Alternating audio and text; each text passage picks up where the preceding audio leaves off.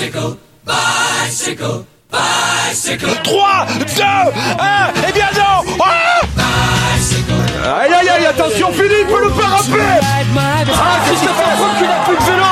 Christopher Froome à pied De nouveau Pierre Roland, attaque de Pierre Roland encore une fois. Personne ne réagit La suite de ce vélo podcast avec euh, bah, la thématique un peu l'autre mois de juillet. François Pierre, l'autre mois de juillet, c'était aussi la Race Across France avec euh, un magnifique accent, tu vois, quand je le dis quand même. Euh, François Pierre avec, avec notre invité, je te laisse le présenter. Eh ben, on le connaît bien, Jocelyn Rioux, euh, journaliste à Eurosport. Salut Jocelyn. Salut Jocelyn. Salut les gars. Bon, euh, Jocelyn, toi, c'était pas diffusé sur euh, à la télévision, malheureusement. Je pense que ça aurait été même plus sympa que le Tour de France, euh, vu la dernière semaine qu'on a eue. Mais euh, t'as eu, pas eu, t'as eu pas mal de péripéties, tu vas nous raconter, parce que au final, on t'a suivi sur Twitter. Euh, alors sur cette euh, cette course, enfin sur cette course, on va dire, euh, sur ce parcours, euh, t'as eu pas mal de, de soucis, notamment à la fin. Raconte-nous un peu. Ouais, bah pour une fois, j'avais changé de casquette de, de journaliste avec vous d'habitude à analyser un peu ce qui se passe. Là, j'étais coureur, j'étais sur le vélo avec un dossard. Ah, et, et Et Jocelyn, coup- je te coupe, je te coupe quand même deux secondes, excuse-moi. La, la Race Cross France, juste, la Race Cross France, c'est un truc de dingue quand même. Ouais, voilà, parce que je pense que bah, ça reste quand même assez peu connu du, de ceux qui nous écoutent. Donc c'est 2500. Bah, il y a plusieurs formats, mais moi j'ai décidé de faire le Bah oui, bah oui, bien sûr. Donc c'est 2500 km en solitaire et sans assistance, donc avec les sacoches sur le vélo. Ça existe aussi en plus court, en 300, 500, 1100. Ouais, mais bon, en c'est pas assez. équipe et même certains avec assistance donc avec des voitures qui les suivent et qui les aident etc donc voilà moi j'ai décidé de, de faire le plus long donc partir de Cannes euh, à Mandelieu-la-Napoule précisément direction Le Touquet dans le nord de la France Ah, c'est pour ça que tu t'es arrêté en fait. Tu voulais pas au Touquet? Ouais non j'aime pas Le Touquet non franchement ça, ça me faisait plaisir d'aller jusque là-haut et donc on montait le Ventoux euh, puis dans les Alpes on faisait euh, Alpes d'Huez Sarenne Lautaret Galibier Iseran, Cormet de Roseland, les Saisies Oh, et le col de la Colombière.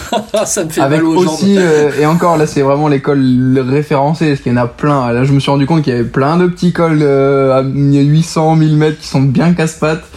Donc euh, franchement il y avait tout ça au programme.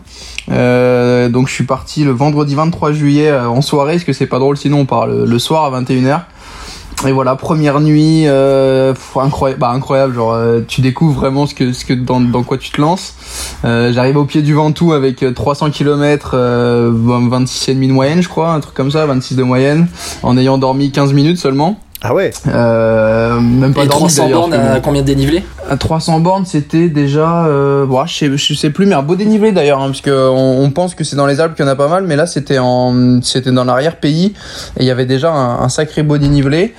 Et donc, euh, donc vraiment ouais, assez dur. Et encore les 15 minutes de sommeil dont je vous parlais, c'était, euh, je me suis mis dans une cour en fait. Il faisait un peu froid le matin vers 3-4 heures et j'ai mis des jambières. Du coup, je me suis arrêté mettre les jambières et je me suis posé euh, au sol 15 minutes. J'avais un petit, j'avais un petit sac de couchage, mais je l'ai même pas sorti. Je me suis juste allé, vas-y, allonge-toi. Le gars, il rentre de boîte de nuit, il se couche. Ouais, c'est un peu ça. C'est un peu ça. Et en fait, il y avait, il y a deux chiens qui aboyaient dans la cour parce qu'ils m'ont, ils sont, ils ont senti que j'étais là. Et en fait, quand ils ont aboyé, il y a la proprio qui est sortie de chez elle en mode ah les chiens, pourquoi vous criez? Et là, elle m'a vu allongé par terre et elle fait mais, vous faites quoi vous? Et Moi, je dis ah non, vous inquiétez pas, euh, je mets mes jambières et je repars, je repars. Et donc je suis reparti, j'ai dormi, j'ai fermé les yeux 10 minutes quoi. Bref. Et euh, donc hop, je repars et tout, mon Ventoux, bah, mon Ventoux, euh, pour ceux qui l'ont déjà fait, euh, mythique, mais mythique avec des sacoches. Début de chaleur, heureusement, il était, il était 10-11 heures, je pense, donc, euh, donc ça allait. Mais alors, gros vent là-haut, par contre, énorme vent. Tu prends quel versant? Donc, Après le chalet Rénard. euh, on, on monte par Bédouin, donc jusqu'au chalet Rénard, après la fin euh, classique, et on redescend par Malocène. Euh, moi, je connaissais Bédouin, je l'avais monté il y a vraiment euh, 6-7 ans, donc j'étais encore plus jeune que je ne suis aujourd'hui. Euh, je l'avais, je l'avais monté plutôt vite euh, dans mes sous, bah plutôt vite, euh, le temps euh, parle de lui-même. Euh, là, j'ai mis 2h10 cette fois-ci avec les sacoches et tout, ce qui est, ce est pas mal pour un mec qui a des sacoches et déjà 300 bandes dans les pattes. Mais nous, Ouais. les sacoches, Mais on les a sur, euh, sur le ventre. Euh, C'est différent. Mais, mais, mais ce qui paraît très très long quand, quand t'es dans une course comme ça en fait, quand tu sais qu'il te reste euh, pff, 1800 bornes en haut. Ouais, tu dois te gérer fait- quand même. Ouais ouais, en fait tu dois te gérer mais en même temps euh, t'es content d'arriver en haut tu vois donc euh, pff, et donc c'est vra- vraiment vraiment dur et t'es tout hein, seul. Il y a, du monde, tous ceux qui montent le Ventoux au, quotidien, mais t'es tout seul de la course tu vois. Moi j'avais quasiment personne devant derrière quoi. Donc au final euh, t'es pas dans la course à te dire je vais rattraper quelqu'un ou tout ça donc tu montes. Voilà tu montes. Je me suis j'ai mis pied à terre au chalet Rénard pour boire un coup, euh, me remettre un peu dedans et, et refait la fin mais la fin était vraiment dure avec le vent. Bon, tu restes pas très longtemps en haut, hein, tu fais vite fait la Ouais. photo de- du panneau, et là tu redescends, mais la descente Malocène, je connaissais pas, j'avais juste vu sur le tour quand le, bah, le tour est descendu par là. Et on m'avait dit, ouais, ça peut aller à 100 à l'heure et tout. Et donc j'ai dû faire 85 ou quelque chose comme ça, pas loin de 90. Mais vraiment, j'ai pris aucun risque parce qu'il y avait des rafales devant. Euh, vraiment, bah, ça fait un moment que je fais du vélo. En descente à 80 à l'heure, quand t'as des rafales comme ça, il y en a un qui devant moi qui en a pris une, ça l'a un peu déstabilisé. Je me suis dit, oh là là. Aïe. Et, de- et donc ça c'est des trucs tu te dis ouais, quand tu fais une sortie normale tu montes le ventoux tu redescends bon t'arrives à ta voiture en bas c'est pas très grave mais là tu te dis ben mec il te reste il te reste tout ça à faire quoi donc si tu te pètes la figure ici si tu si t'as un problème ou quoi t'es t'es mal quoi donc, ouais, euh, mais là, donc, en fait, c'est de justement, la- parce que toi, t'es, t'es, t'es quand même dans une course. Alors, c'est une course Ouais. ultra longue distance. C'est une course où tu dois, en fait, euh, limite, euh, rouler le plus doucement possible pour aller euh, le plus loin possible, mais aussi Bah, rouler ça, en assez fait, vite. c'est Euh, comment- intéressant ça Comment tu gères ça dans, dans, dans la gestion de l'effort? Parce que finalement, tu montes le Ventoux. T'as tous les gars qui montent le Ventoux, mais qui montent que ça dans la journée. Ouais, toi, t'as déjà fait clair. 300 bandes derrière, t'en as plus de 1500 devant, et encore 2000 devant toi. T'as, t'as un truc de dingue à faire. Euh, Comment tu gères ton effort un peu Est-ce que tu te regardes que toi? C'est difficile de te concentrer sur toi-même? Bah, bah en fait c'est très intéressant parce que moi clairement jusqu'au par exemple jusqu'au les premiers kilomètres même le Ventoux et tout après j'avais pas trop de gestion. Je me suis dit vas-y tu roules. Il y, a, y a- y a deux points importants dans la course, c'est il y a des bases de vie en fait où tu as le droit de déposer un sac en amont et où tu il y a des bénévoles qui t'attendent pour un, un peu manger, un peu boire, euh, un peu de présence, tu vois. Donc la première était au bout de 500 et l'autre de 1100, ce qui correspond en fait aux arrivées des plus petites euh, distances.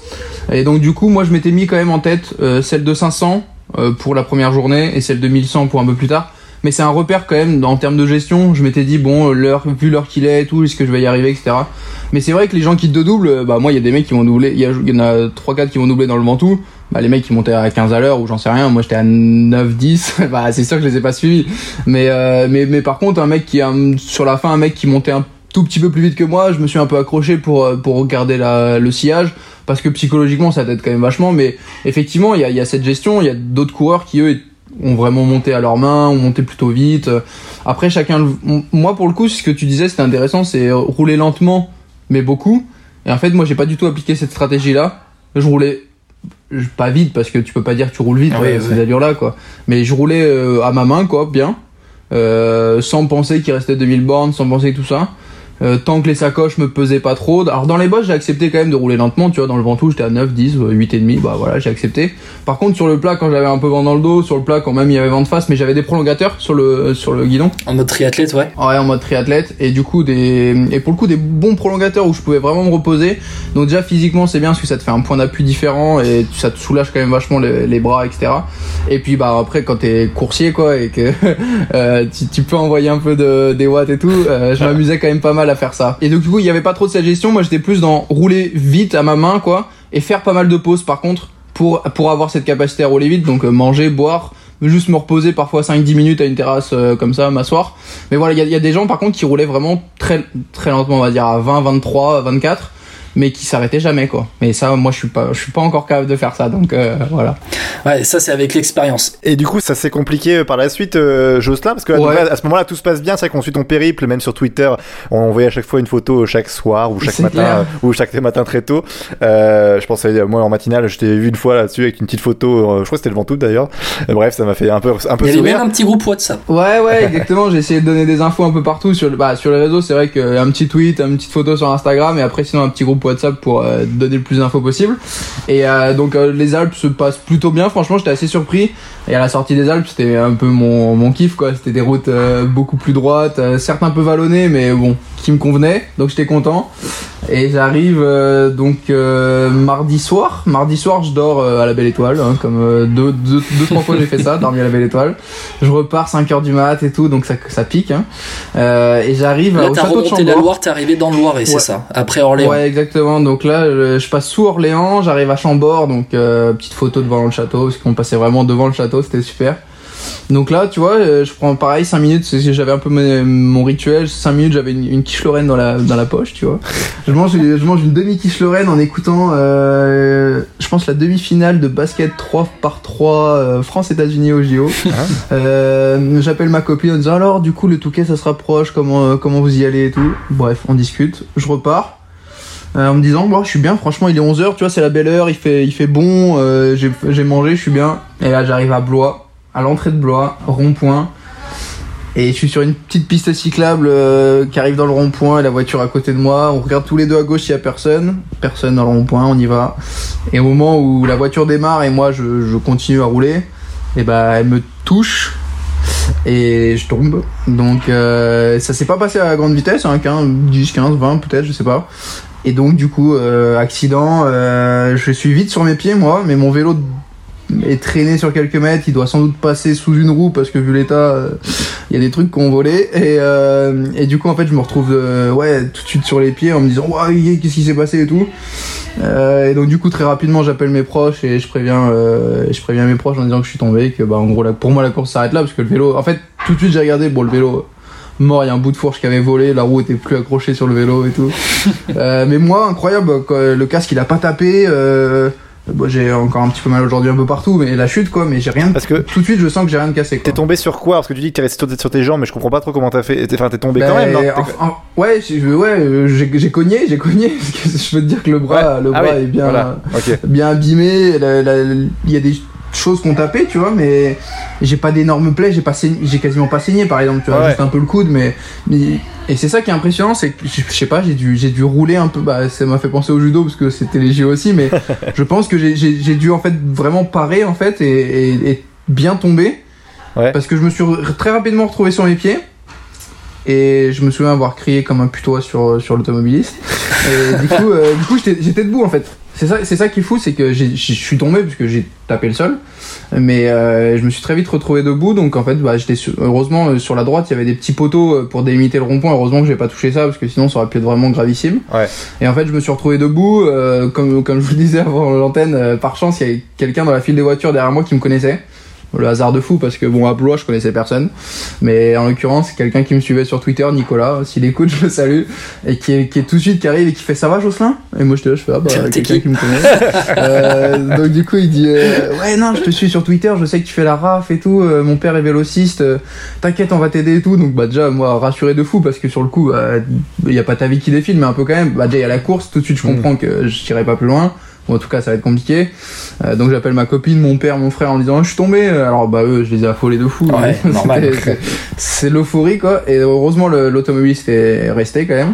Euh, il, il s'est excusé il dit bah je- je- au début il dit j'ai je roulais pas vite. C'est un peu le, le mal hein, de- des chutes en disant c'est en fait c'est pas la vitesse. Les gens pensent souvent que c'est ça mais c'est pas la vitesse là. C'est un, un coup d'œil dans le rétro qui manquait euh, clairement. Alors, il y a l'infrastructure qui fait quand il y avait une piste cyclable en arrivant dans le rond-point et quand t'arrives dans le rond-point il y a plus rien il y a plus de Ah oui. marquage au sol il y a plus Ah de, de et en fait c'est ça le problème bah, je je- je- j'en j'en veux un petit peu à l'automobiliste qui a pas regardé évidemment mais je me dis que tant qu'à faire essayons de progresser et que ça marchera à Blois comme ailleurs ou comme partout ailleurs et tu te dis pourquoi il y a une piste cyclable qui arrive dans le rond-point et pourquoi il y a rien dans le rond-point et il y en a une qui il y a une piste cyclable qui ressort du rond-point et du coup le rond-point il sert à quoi en fait? Parce Ouais, que l'infrastructure routière ne sert à rien, enfin ne protège pas le cycliste. bah, le cycliste, il arrive dedans, il est perdu, il est noyé au milieu de la, de la masse de voitures, de camions, etc.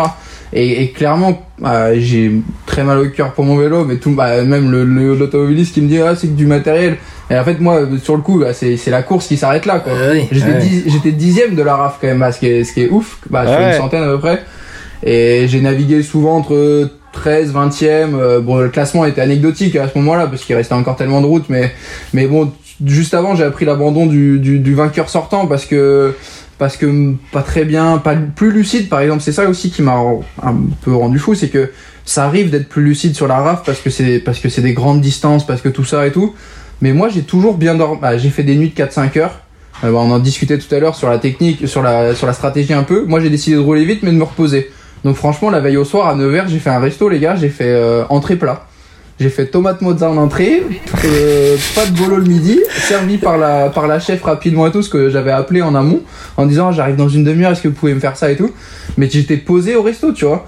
Donc j'ai vraiment, c'est, bah, j'en ai vu sur le bord de la route qui mangeaient des trucs à l'arrache, qui dormaient 5 minutes à droite à gauche et qui forcément à un moment tu perds ta lucidité ou tu vas moins vite. Mais moi j'avais Tu décidé. t'es quand de même fait des McDo, faut le dire aussi, tu peux le dire quand même. Ouais, j'ai fait, mais j'en ai fait que à, un le, gars, il à se fait, le gars, il se fait une course de 2500 bornes et il s'arrête pour faire gros à McDo. C'est un truc de alors, Tu sais que moi au début c'est marrant, c'est un McDo, c'est une petite anecdote, mais il y en a plein dans l'ultra distance en fait qui téléchargent l'appli McDo ou la carte des McDo parce qu'en fait c'est un truc que t'as beaucoup en sortie de ville, bah en entrée sortie de ville là où on passe, c'est ouvert très souvent en longtemps, bah, tôt ou tard. Il y a des prises de courant, bah il y en a partout, mais à McDo y en a facilement, euh, on peut facilement les trouver pour charger, parce qu'on a besoin aussi vu qu'on est en autosuffisance, on a besoin de charger le compteur, le téléphone, etc. Donc c'est des petites choses en fait, mais t'es servi rapidement. Bon certes, la- bah, moi la bouffe c'est pas des trucs qui me plaisent, mais c'est vrai que bon quand t'as besoin d'énergie, parfois ça peut être euh, ça peut être utile. Ah ouais. Mais moi, j'ai- je t'avoue que j'étais pas fan. Je, je m'arrêtais plus pour euh, pour trouver un peu cet îlot de fraîcheur, en, en sachant que voilà, t'es pas sur un resto, où tu vas embêter. Parce que c'est vrai que quand t'arrives en habit de vélo, en plus, euh, tu vas dans un resto, c'est pas très agréable. là. Les gens, tu sais, ils sont parfois ils sont bien sapés et tout. Toi, t'arrives en habit de vélo, euh, tu te dis oh là là, qu'est-ce que je fais là? Mais bon, bref. Et voilà, donc quand, quand je tombe, c'est vrai que tout de suite, il y a des gens qui m'ont dit euh, par message ou même les pompiers et tout, euh, la lucidité et tout ça.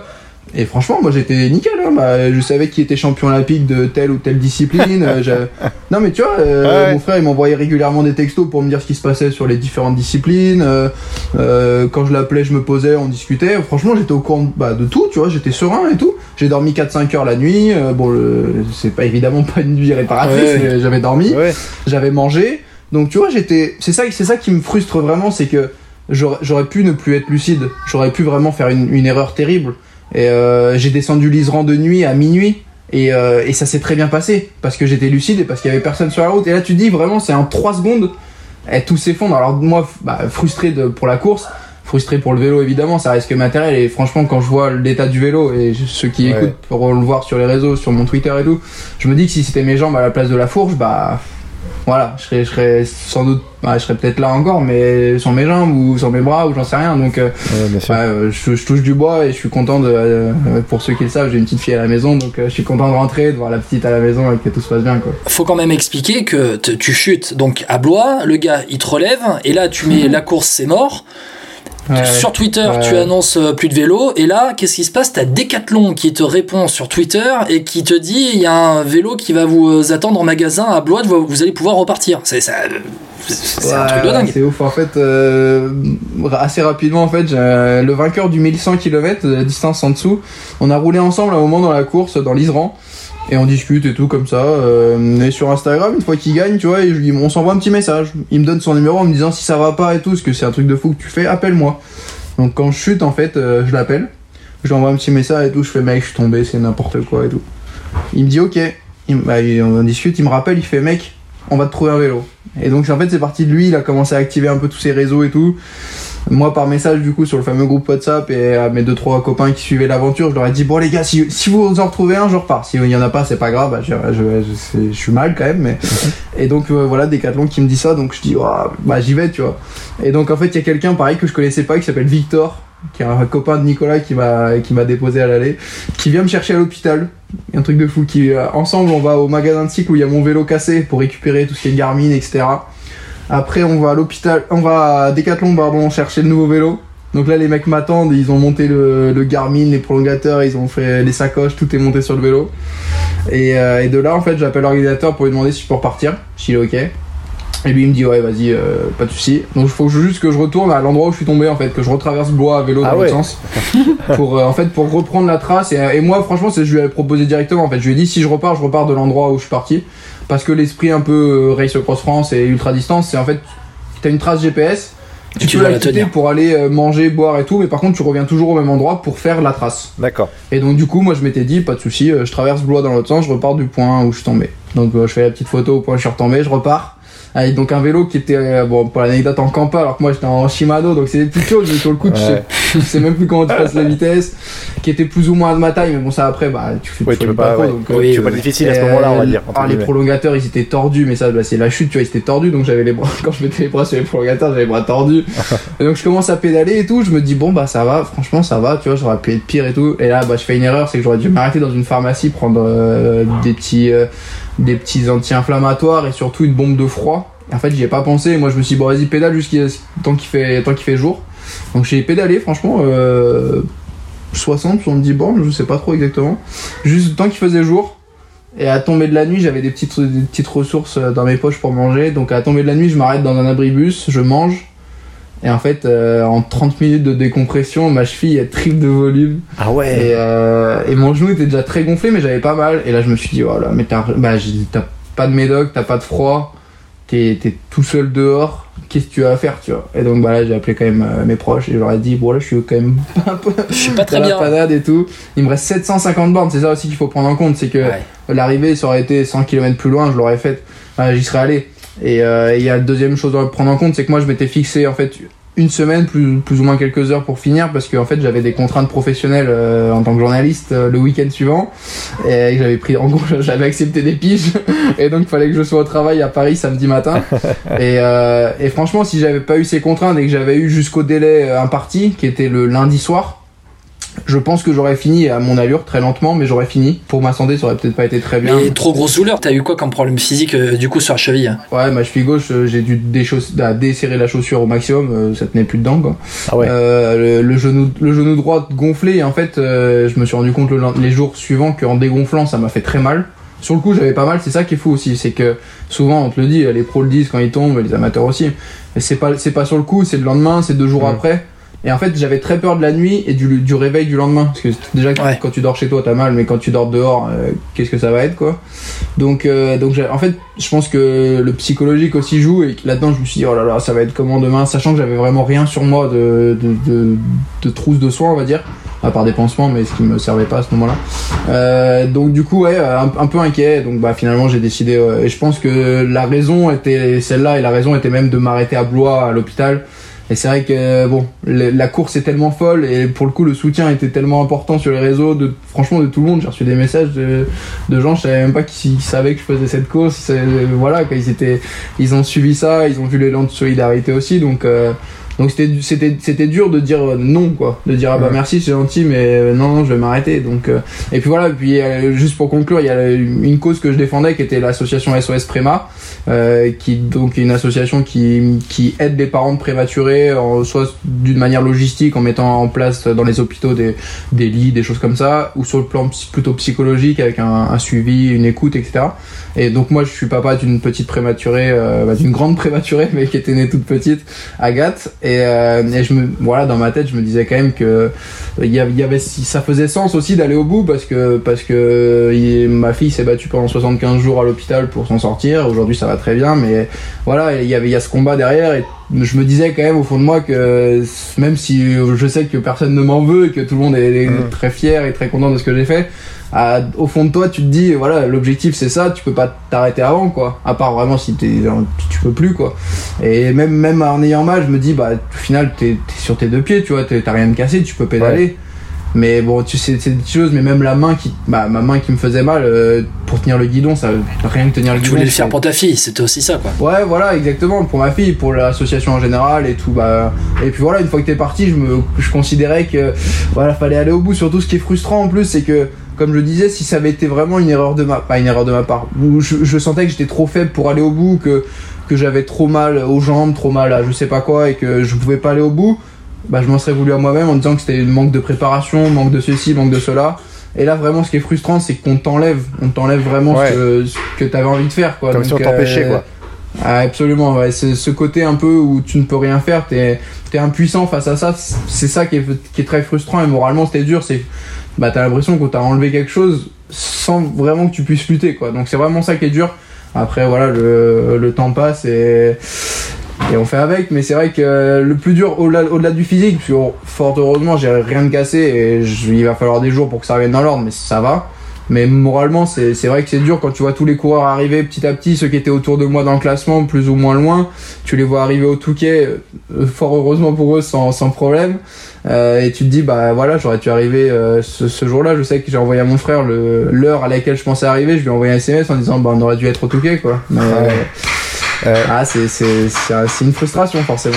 Bon, en tout cas, c'était passionnant, hein, Jocelyn. Maintenant, il y a une question qu'on se pose quand même. En hein, tout le monde se la pose, je pense. C'est est-ce que tu vas le refaire? Alors, Les paris sont ouverts. Ah. Non, je sais pas. Enfin, en, en vrai, bah, c'est évidemment la question que je me suis posée. J'étais dans l'ambiance, je pense. Euh, je- en, en vrai, je sais pas. Je sais pas si la Race Cross France en elle-même, je la referais dans ce format-là, dans tout ça, parce que parce que c'est en fait c'est très contraignant personnellement. Je veux dire, les entraînements pour s'y préparer. Et quand tu fais 400 bornes pour aller à Nantes, euh, tu pars 13-15 heures sur ton vélo, faut que ta, faut que ta famille elle accepte aussi quoi. Donc euh, déjà la, la faire une fois, c'était c'était contraignant quand même avec le travail, avec tout ça. Donc c'est plus ce côté-là en fait, c'est pas la course en elle-même qui m'a énormément plu, qui m'a franchement j'ai j'ai trouvé ça j'avais un peu peur forcément en y allant, j'ai trouvé ça super. Après je me dis que si c'est pas la RAF, ça sera peut-être autre chose et que ça va peut-être ouvert juste les portes de de d'autres défis, euh, pas forcément en course d'ailleurs, ça peut juste être solo ou avec ma famille, avec des potes euh, à vélo, mais plutôt voilà sur euh, sur de la longue distance, sur des trucs un peu plus euh, un peu plus fou, plus fou, pas que la RAF parce que c'est déjà fou, mais plus fou qu'une simple sortie euh, euh, ou une simple course FFC qu'on fait d'être traditionnellement. Bien sûr. Donc peut-être pas la RAF, peut-être ou aussi la RAF, peut-être pas en 2022. Ou peut-être un autre format de la RAF avec peut-être euh, seulement 1100 km ou autre chose, quoi. Ah, je sais pas, parce que euh, en fait, une fois que tu pas, en fait, c'est vrai, c'est bah, vrai que j'y bah, ai pensé à 300. Je me suis dit, pourquoi j'ai pas fait la 300 à 500 Pourquoi t'as pas fait la 500 Et en fait, une fois que tu passes à Annecy, qui est le, le 1100, et que tu vois que les gens me répondent bien et que fondamentalement t'es pas si mal, tu te dis bah Autant aller au bout. franchement maintenant euh, c'est pas tout plat, mais bon. Euh, T'as fait le plus dur quoi. Et moi c'est vraiment la c'est la deuxième partie qui me plaisait le plus. Donc, donc non pas 1100 moi. Au contraire je ferais peut-être que les 1400 derniers. Il faut que je trouve quelqu'un pour faire les 1100 premiers. mais euh, non mais effectivement euh, bah, il y en a beaucoup qui m'ont dit ce n'est que partie remise. Donc euh, aujourd'hui j'ai du mal à me le dire. Mais mais bon je pense bah c'est pas la première fois que je suis tombé. Hein. Je suis toujours remonté sur mon vélo donc euh, j'attends juste euh, d'avoir un nouveau vélo de course parce que celui-là est broyé. Mais quand j'en aurai un nouveau je pense que j'y réfléchirai de plus près. Merci beaucoup, Jocelyn, de nous avoir raconté cette histoire. On, on sent quand même que ça te, pas que ça te pesait, mais que t'avais, t'as, t'as besoin de le raconter quand même. C'est-à-dire que c'est, t'as quand même vécu une aventure de dingue et des, des, des souvenirs de dingue. T'as vécu des, des souvenirs de dingue. Et on sent quand même que t'as cette frustration, t'avais besoin de le raconter, quoi. Ouais, bah, bah c'est vrai que, hum, en fait, quand t'es tout seul sur ton vélo, déjà tu penses à beaucoup de choses. Euh, c'est très long, c'est très long. 20 24 heures de, dans une journée, euh, on, se dit toujours eh, c'est pas assez long on peut pas faire assez de choses. Quand tu dors, euh, quand tu dors euh, 4, 4 heures en tout, ça te fait quand même 20 heures où t'es sur conscient, on va dire, ce que tu pédales ou pas, ou que tu sois arrêté à manger. Mais ça te fait ouais, ça te fait un paquet de temps où tu te dis mais qu'est-ce que je fais là Euh, Est-ce que ce que je fais au quotidien c'est bien? Tu c'est des petites choses. Et donc forcément euh, après il y a les paysages, il y a tout ce que tu vois. Et franchement j'ai pris c'est marrant, j'ai pris très peu de photos. Alors j'ai eu de la chance, il y a deux copains qui sont venus en prendre euh, me prendre en photo, mais j'ai pris très peu de photos, très peu de vidéos de ce que j'ai vu. Parce qu'en fait euh, même si c'est cool de le partager aux gens, je pense que à une photo que tu prends de ton téléphone, bon, c'est un paysage, tout, le- bah, je veux dire, tu vas demain toi avec ta voiture, tu prends la même photo. C'est vraiment en fait moi ce que je peux vous raconter euh, là à travers ce podcast et bon, je vous cache pas que je suis en train d'écrire un petit article qui sera plutôt un roman vu la taille du truc. Mais euh, et même tu vois l'enregistrer à l'audio parce que je sais que la voix fait passer des, des émotions qu'il n'y a pas à l'écrit et la vidéo l'aurait bah et c'est marrant dans le groupe WhatsApp il y a des gens qui disaient ah, alors Netflix a acheté les droits pour raconter ton, ta, ta course et tout. Mais c'est vrai qu'en fait au début je voulais qu'il y ait une caméra qui me suive. Euh, bah, je pensais pas que ça allait se finir comme ça mais même parce que je pense que la course est vraiment hors norme en fait. La course est hors norme t'as des émotions mais il y a des jours euh, j'étais je m'arrêtais j'appelais mon frère ou même ma copine je disais mais faut que je rentre et tout, c'est nul, j'avance pas et tout. Et un quart d'heure plus tard, je roulais à 40 à l'heure en disant, mais c'est trop bien ça et tout. et vraiment, tu passes par toutes tous les stades, toutes les émotions. Euh, ouais, et au final, c'est marrant parce qu'il y en a beaucoup qui cherchent, euh, un- qui cherchent quelque chose en faisant la rave de l'ultra distance, qui cherchent euh, dépassement de soi, euh, euh, les limites qui peuvent se fixer et tout. Et moi, au, dé- au début, et même maintenant, en fait, y a pas du, moi, il y a pas du tout ça. Moi, c'était la course, euh, finir, faire plus le kiff du vélo, quoi. Vraiment le côté sportif. Mais en fait, une fois que t'es dedans, bah, ouais, voilà, t'es- t'es- t'as une relation un peu avec ta vie, avec tout ce que t'as vécu. T'es face ce à toi-même, au quoi. quotidien. C'est- ouais, t'es ça, face à toi-même. Ouais. Et vraiment, tu, tu te demandes en fait ce que tu fais au quotidien. euh, ouais, tu te poses pas mal de questions sur le quotidien. Après, ça dépend évidemment de chacun, de l'âge de chacun. C'est vrai que c'est intéressant aussi. L'âge, euh, la façon de pratiquer le vélo. Il y a des gens, par exemple. À un moment, je me fais doubler par Sylvain Georges. Petite anecdote, après, je, je, vous- je, vous- je vous saoule pas avec. Euh, Sylvain, Georges, Sylvain Georges qui me rattrape, et c'est le vainqueur de la catégorie 2500 avec assistance, et donc Sylvain Georges, ancien pro, etc. Euh, moi, en tant que journaliste, évidemment, je le connais, je l'ai vu à la télé. euh, depuis, j'ai eu la chance de discuter un peu Ancien avec lui. tout. DG2R, ouais. Absolument. Et, euh, et donc il me double. J'étais accompagné d'un d'un mec qui faisait sans assistance, comme moi, on discutait. Et le mec, il, dis- il voit le gars, il voit Sylvain Georges arriver, il lui dit ah ça va et tout, t'es premier du 2500 et tout. Et moi tout de suite, je dis ah ça va Sylvain et tout. Et l'autre il me dit mais c'est qui? Moi, je dis, bah, c'est Sylvain Georges quand même. Euh, bah, il était pro chez AG2R et tout. euh. Ah ouais, bon, je sais pas, je sais pas qui c'est. Et c'est marrant parce qu'en fait, on fait la même course, on est dans la même galère, même difficulté. Alors, la préparation est différente, l'âge des participants, etc. Mais t'as une, t'as, t'as, une façon de vivre le vélo qui est totalement différente. Là, le mec qui, qui faisait avec moi, il avait un an de vélo derrière lui. Euh, j'ai, un copain qui faisait le 1100, il a un an et demi de vélo derrière lui. Et en fait, il y a tellement de façons différentes. Le premier, Omar Di Felice, qui a gagné, il est pro en ultra distance, lui. Donc, par exemple, lui, il a dormi 7 heures en 5 jours. Et tu as été à la lutte avec lui. Ouais, pendant 3 heures, mais. mais c'est marrant, mais en fait, c'est que des petites choses comme ça. Mais euh, j'ai croisé Eric Leblaché, ancien pro aussi, qui, bah, pour nous, qui connaissons le vélo et qui avons. euh, bah, on n'a pas badé devant eux, mais voilà, on les a vus à la télé. Bah, je trouve ça super de pouvoir euh, rouler avec eux.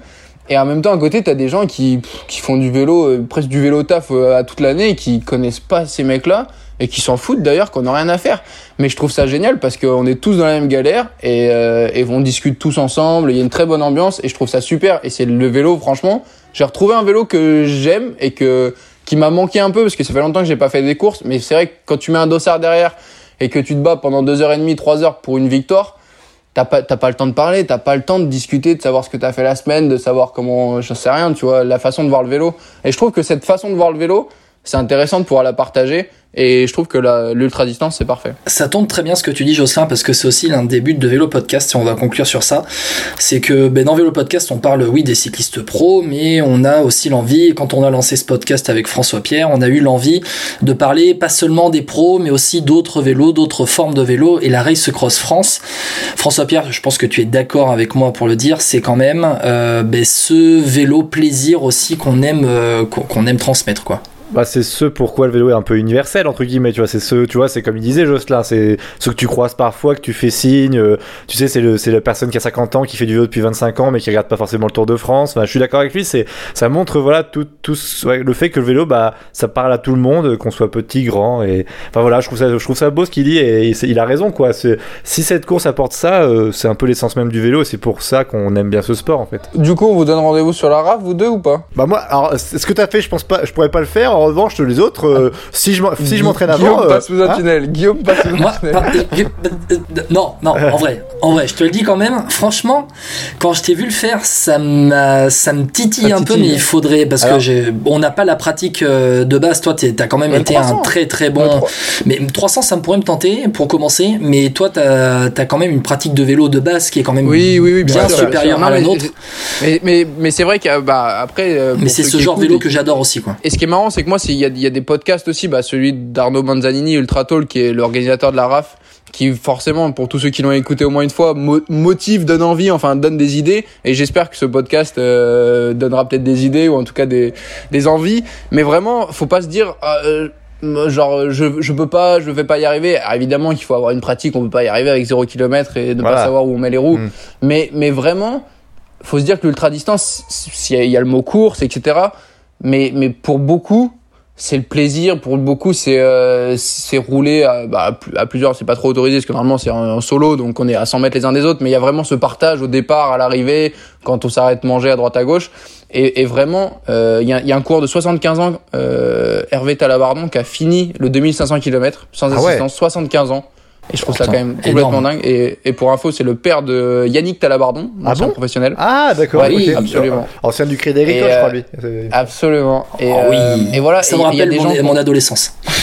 et il y a des gens qui ont plus ou moins de pratique, plus ou comme je disais, il y, en- il y en a qui se présentent au départ avec même pas un an de vélo, euh, que Ouais. ce soit quelle que soit la distance d'ailleurs. Mais un an de vélo, alors comme tu le disais tout à l'heure, moi j'ai commencé le vélo, j'avais 3-4 ans, j'étais dans le ventre de ma mère. Donc euh, moi le vélo, je, je- je- la, la pratique en ultra distance non, mais le vélo en lui-même, je le connais presque par cœur. Donc il y a des, et pourtant ça n'empêche pas les gens de, ben, voilà, de s'éclater, de faire des erreurs, sans doute, de trop dormir, pas assez, de trop manger, pas assez, etc. Mais c'est comme ça que tu apprends aussi et chacun après trouve son kiff euh, ailleurs. Euh, La limite par exemple sur les 2500 c'était 10 jours. Et le premier il l'a fait en 5 jours et demi.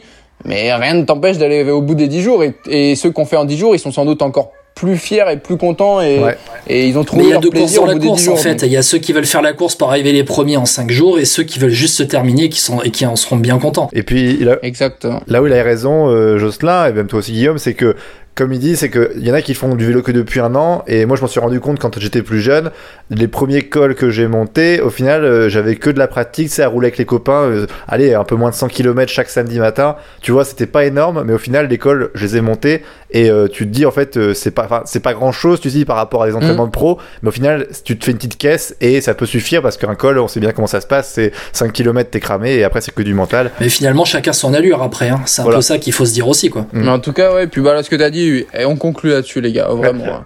Le mental, c'est très important. Bah, le mental, bah, sur 2500, c'est, archi important, parce que de toute façon, euh, quand les jambes vont plus, il faut bien que ta tête suive. Et encore, bah, moi, j'ai pas eu de problème de jambes. C'est, j'en reviens toujours pas comme au bout de 1700 km, j'avais pas mal aux jambes, mais bref. Mais la tête, la tête est importante dans l'école quand t'es tout seul, quand il fait 40 degrés. On a eu une, une journée vraiment très chaude. La tête, c'est important. Et, et quelle que soit la distance, les gens, ils le disent tous, mais, mais au début, en fait, même moi, sur 2500, je me disais, mais le mental, mais oui, d'accord, le mental, mais je vais craquer forcément un moment, ça va pas aller tout le temps et tout. Et évidemment, ça va pas tout le temps. Mais, mais, mais ça, ça revient. Et donc vraiment, euh, le, le mental est très important. Et en fait, quelle que soit la distance, quel que soit ce que tu fais, bah, t'en ressors toujours fier, bah, fier de toi quand même. Et mentalement, tu te dis que une fois que t'es capable de faire bah, 1700 ou bah, 2500 pour les- ceux qui sont allés au bout, ah, c'est quand même, euh, c'est quand même un gros truc, quoi. Tu sais que, tu sais que t'as passé une barrière quand même psychologique et mentale. Donc, euh, donc ouais. Même si je me suis arrêté, euh, j'ai moins ça de faire, c'est pour moi. Et après ta performance, je pense que tu rejoindras du coup Peter Sagan l'année prochaine chez Total pour euh, l'aider à regagner Paris-Roubaix. En Avec- poisson pilote avec Anthony euh, Turgis. En- Emmène Turgis d'abord. Juste, on va hum, ben, conclure, conclure, conclure. Euh, T'as cité des noms que j'aimerais bien, voilà, j'aimerais bien citer aussi et, et souligner un petit peu. Euh, Eric Leblaché déjà, qui a été un des participants de, de la Race Cross France. Euh, c'est quelqu'un avec qui on a essayé de rentrer en contact pour euh, pour qu'il vienne dans, dans Vélo Podcast ces derniers mois. Ça n'a pas été tout, à fait- tout à fait simple Il parce que ce mec-là, il demande trop d'argent. Non, pas du tout. On rassure, rassure. Ce mec-là, c'est juste un taré en fait. C'est-à-dire qu'une semaine avant la, avant la Race Cross France, il s'est fait un, un trail, un ultra trail. Il s'est fait un ultra trail de plus de combien de bornes? Euh, Plus, près, plus d'une centaine de bornes, je crois, en course à pied. 120, ouais. je crois que 120 c'est bornes en course à pied, ultra trail, une semaine seulement avant la Race Cross France. Et juste avant, il avait gagné l'Ultra Vanoise à vélo, 400 bornes. Non mais c'est un mec qui est enfin voilà, on parle de cyclisme, ce mec-là était professionnel, Crédit Agricole notamment début des années 2000. Et, en fait, il est parti dans un autre cyclisme, et un cyclisme, je pense, où il trouve beaucoup plus de plénitude que quand il était professionnel. Et c'est aussi ça qui est, qui est beau. Et un autre nom, c'est Arnaud Manzanini, qui est euh, ben, l'organisateur de la Race Cross France, qui a été, euh, je crois, Jocelyn, tu peux me le dire, euh, dans la Race Cross America aussi, qui a été le, le meilleur français, c'est ça? Ou le meilleur européen, ou un truc comme ça? Ouais, ouais, effectivement, il a, il a fini la rame. Euh, je pense que c'était en fait ouais, l'un des, premiers français, ou en tout cas l'un des meilleurs, effectivement. Et euh, il a importé un peu le concept euh, en, France et en Europe en faisant la Race Cross France. C'était la quatrième édition d'ailleurs, c'est, assez récent. Mais quand on voit l'engouement, au début, il, était 30, 40 la première édition. Et là, on était déjà 100 rien que sur la 2500 sans assistance. Et en tout, il y avait euh, 600, 700 participants en tout. Donc, euh, donc ouais, Gros clin d'œil à, Arnaud Manzanini qui, qui organise tout ça. Et à tous les bénévoles, bah, c'est important aussi de le dire, mais sans les bénévoles, bah, il y, a, il y a- a pas de course, même si là, il n'y a pas de signaleur à Oui, tous les carrefours, heureusement. mais euh, dans, les, dans les quelques bases de vie, et même sur le parcours, parfois, il y a des, des gens qui sont là pour nous encourager, qui sont un peu bénévoles ou qui, qui contrôlent plus ou moins ce qui se passe ou qui sont là en cas de problème. Et euh, c'est des petites choses, mais voilà, les, les, les gens ils sont là toute la nuit. Euh, que t'arrives à 2h du mat ou à midi, euh, il y a du monde, il y, a des- il y a des gens qui te font des pâtes et tout. Enfin, je trouve ça ouf. Et, euh, et bah merci à eux parce que parce que c'est des petites choses. Moi, j'ai discuté avec eux, j'étais trop content. Je- moi, je racontais ma vie. Et tout. J'étais- Vous savez que Ah j'aime bah. bien parler en plus, donc euh, Non donc moi je trouve que, moi je trouve quelqu'un qui m'écoute, je lui parle. hein. Donc euh, donc voilà, franchement, merci bénévoles. Merci à toi en tout cas. Ben, merci à toi Jocelyn de ben, d'être d'être venu donc euh, la race cross la race across France Arnaud Manzanini euh, Eric Lebaché voilà. On les on les salue aussi. Tous les participants qui ont ben, participé à, cette race cross France Sylvain Georges aussi même si c'est avec assistance c'est un tricheur mais c'est pas grave. Euh, voilà. Non bon on a fait très très long. Ce podcast je regarde le chrono en même temps Bah après, Bon, à la base, on s'était dit 40 une dizaine de minutes. on dit que quand c'est long, c'est bon. Donc c'est bon, parfait. Quand c'est long, c'est bon. Bon, on, on, on, on C'est- improvise. François Pierre, on a l'habitude d'improviser. on va pas couper, on va tout mettre, tout ce qu'on vient de se dire là pendant plus de 40 minutes, pratiquement 40 minutes avec Jocelyn. Et vous pourrez écouter tout ça tranquillement, bien au chaud et prendre clair. le temps d'écouter parce que, en fait, c'est un peu frustrant de devoir couper certaines choses euh, vu comment l'histoire est dingue et je pense que t'en auras encore à raconter, quoi. C'est clair, c'est clair. On fera d'autres parties, Quand on partait de bon matin, quand on partait sur les chemins, à bicyclette,